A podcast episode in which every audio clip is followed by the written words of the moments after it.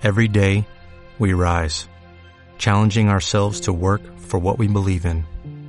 At U.S. Border Patrol, protecting our borders is more than a job, it's a calling.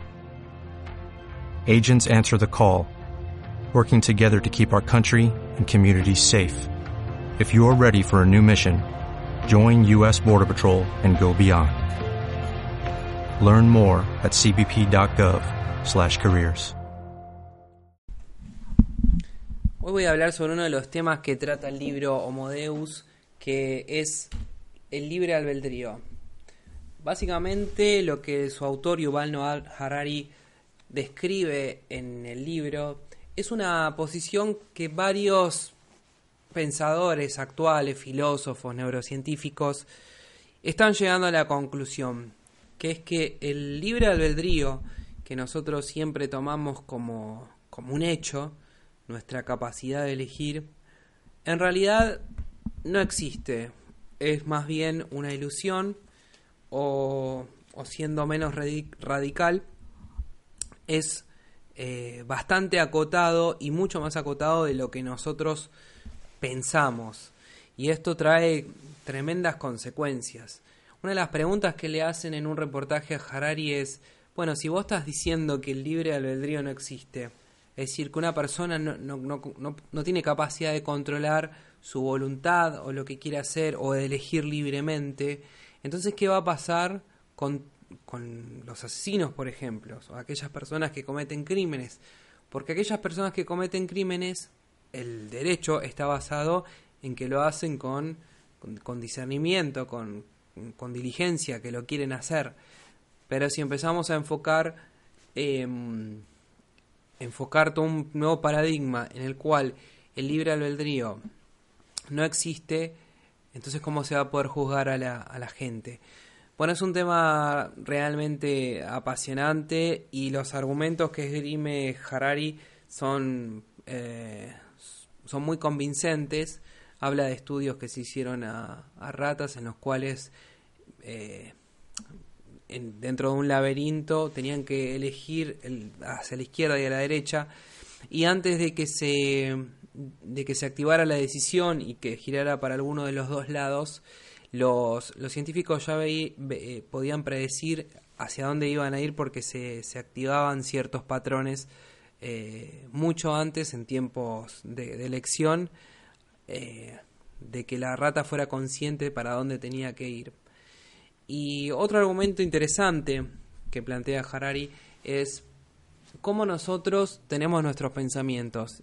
Y esto es una de las cosas que a mí sí me hizo más, me, dio más a pensar, justamente cuando nos pasa que llegamos a un pensamiento y nos preguntamos, ¿cómo, cómo, llegamos a este pensamiento?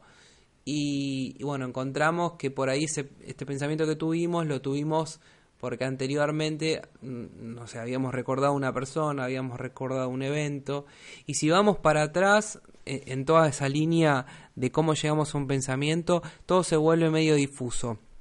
Y hasta capaz un pensamiento llegamos porque algo de afuera, algo externo, nos hizo acordar a algo, nos hizo eh, pensar en algo, en alguien, nos hizo tener cierta emocionalidad.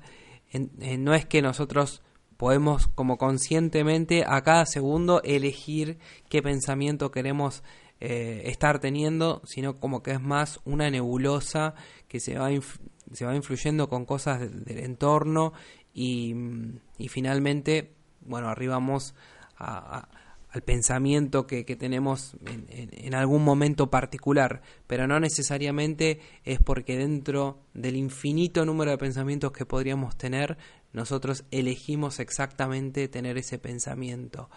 Eh, así que es, un tema eh, súper apasionante. Yo creo que Harari en realidad intenta ser bastante radical en el libro o, polémico, pero, pero no creo que, que, él, su objetivo realmente, o no creo que crea que realmente no tenemos la capacidad de, elegir.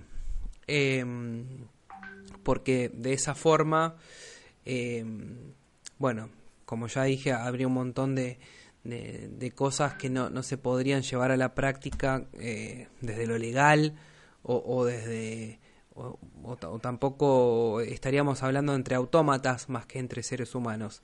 Pero lo, lo que sí él advierte, y es necesario entender, es que nuestra capacidad de elegir está muy, mucho, mucho más eh, acotada, mucho más restringida y mucho más influenciada de lo que a nosotros nos gusta pensar. Somos mucho más influible de lo que a nosotros nos, nos gusta pensar o, a lo que nuestro ego le gusta eh, creer.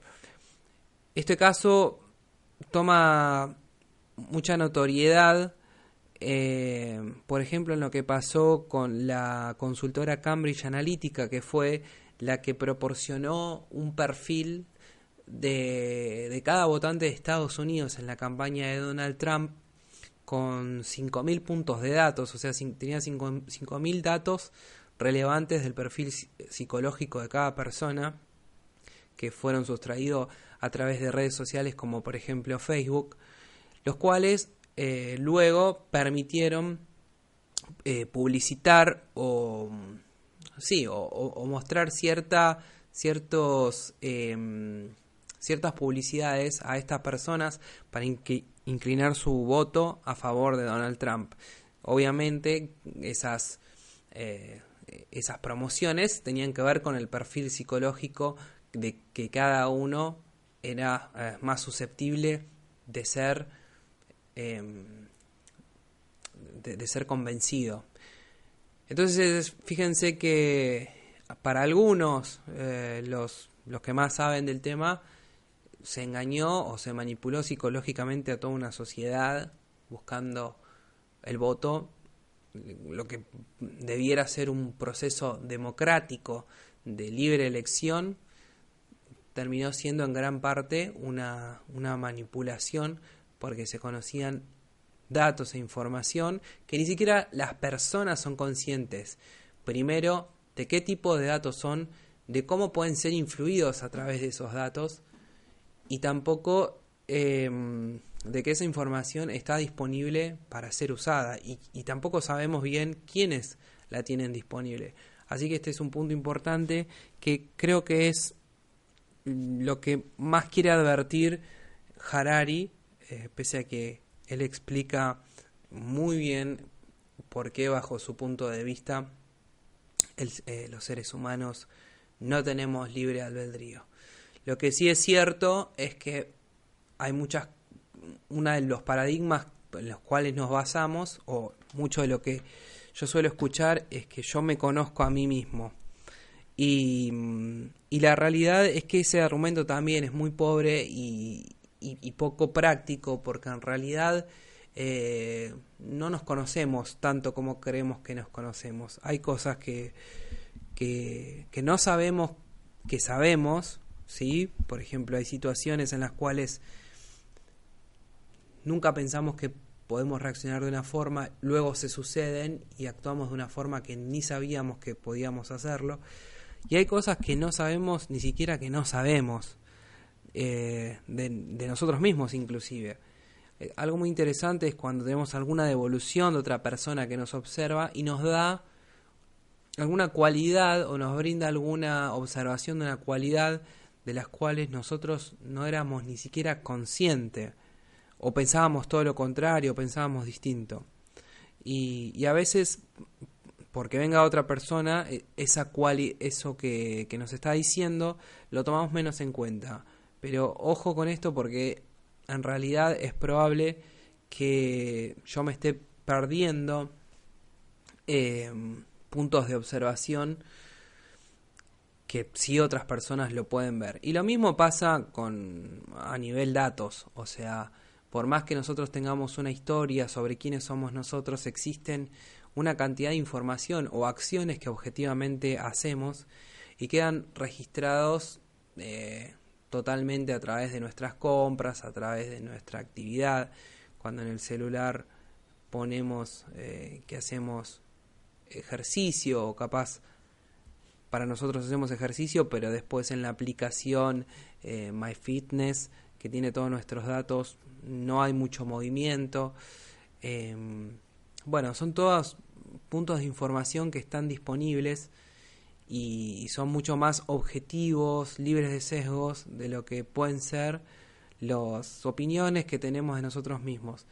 Entonces esto de conocerse a uno mismo tiene una importancia vital últimamente porque mm, probablemente dentro de poco estos algoritmos o estas, estos estudios que toman un montón de información de todas las huellas digitales que vamos haciendo, que son eh, miles por día, desde las páginas que visitamos, los likes que vemos, las cosas que buscamos, las compras que hacemos en, los supermercados, em, los programas que vemos en, en, Netflix, por ejemplo, los libros que compramos en Amazon, están todos unificados en un mismo perfil. Entonces, em, este es el mensaje que yo creo que quiere dar Harari de ojo, porque la tecnología va a llegar a un punto que nos va a conocer más que nosotros mismos. Entonces esta libertad, este libre albedrío de elegir, no va a ser tan eh, real como nos gustaría pensar y en algún momento se puede perder. Ya muchas cosas les estamos delegando a, a lo que son las, las tecnologías, por ejemplo el GPS. Antes era impensado salir a la ruta sin un mapa, hoy confiamos totalmente en lo que nuestro GPS nos diga y, le delegamos las decisiones al GPS. A futuro se habla de que las, las asistentes virtuales, no me acuerdo ahora el nombre, cómo se llama la de, la de Windows y la de, la de Apple, Siri, creo que es Siri y Alexa, por ejemplo, podrían llegar a, a ser mucho más sutiles, perspicaces, poder saber que al momento de entrar a una reunión yo tengo eh, ciertas características eh, biométricas, es decir, eh, mi pulso, mi, mi presión, em, mi, la cantidad de pulsaciones que tengo en ese momento, que quizás no son prudentes para la reunión que, que voy a tener. Entonces seguramente nos advierta que quizás querramos posponer esa reunión o, o, todo lo contrario, nos diga o nos proponga meditar. Entonces, lo que viene a futuro en términos de dependencia de tecnología es definitivamente una, una mayor delegación hacia los dispositivos. Y esto lo que quiere advertir Harari es va a traer inconvenientes en el momento en que las tecnologías, los algoritmos, sepan más de nosotros que nosotros mismos